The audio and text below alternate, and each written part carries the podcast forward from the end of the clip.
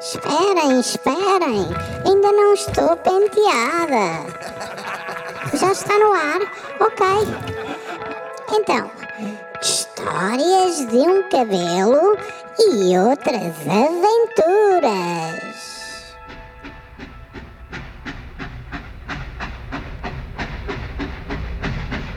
O comboio.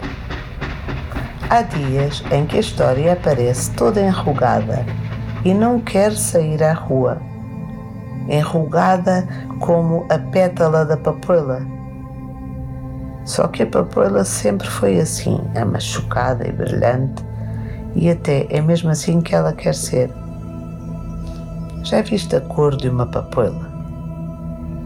Já viste bem que não há outra cor assim? Também cada cor tem a sua flor, cá para mim. Vamos lá ver se esta história sacode a vaidade e vem contar as coisas que lhe apetecer, sem ter a mania que devia ser outra coisa qualquer. Parece molhada a sair do banho, disse o cabelo, que é muito engraçado. Dizem que ele é amarelo, mas ele é dourado. Falando de vaidade, até não fica mal.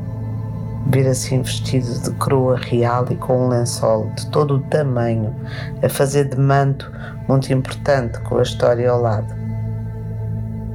Cabelamentos. Mas isso não interessa nada, foi só a entrada.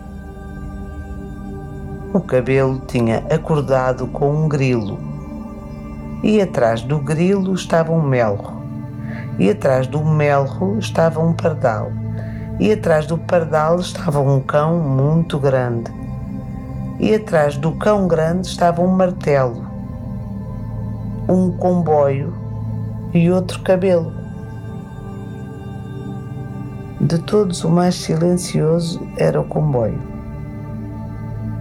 Não se percebe porquê, mas o comboio parecia estar a dormir inchava e desinchava, como o cabelo incha e desincha quando dorme, e até respirava de uma forma parecida com o ressonar, mas não ressonava.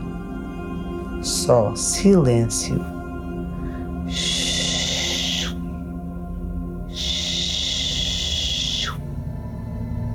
Não vamos acordar o comboio que dorme entre o martelo e o cabelo e quem é que já viu um comboio a dormir?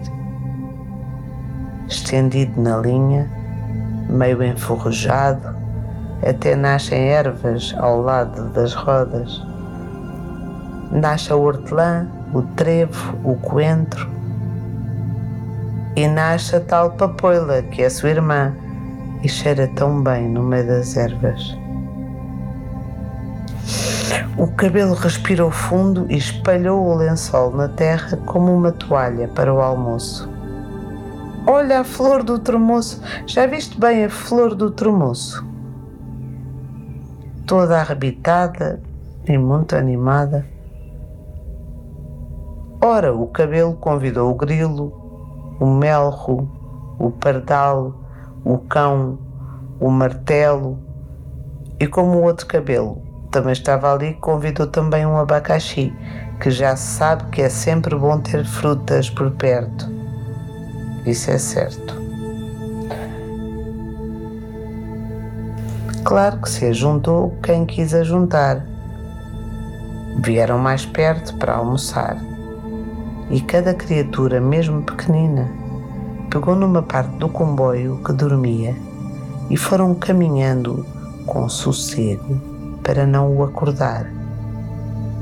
Não pesava nada o comboio enorme. Será que fica leve um comboio que dorme? Já se podia ver com muita clareza que o comboio sonhava e que esse sonho já se transformava numa coisa boa. E era com certeza o que tinha que ser não se sonha à toa. Porque há tanta gente nesse mundo fora que dorme na rua sem onde viver. Transformou-se em casa para quem não tem abrigo.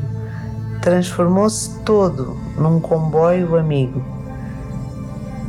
E foram chegando a este belo almoço, onde também estava a flor do termoço, muitas criaturas, todas tão diferentes, umas enrugadas e amachucadas, outras alisadas, todas aperaltadas, umas desdentadas e outras com dentes, e uma que dançava muito especial, que era uma menina lá do teu quintal, uma bailarina.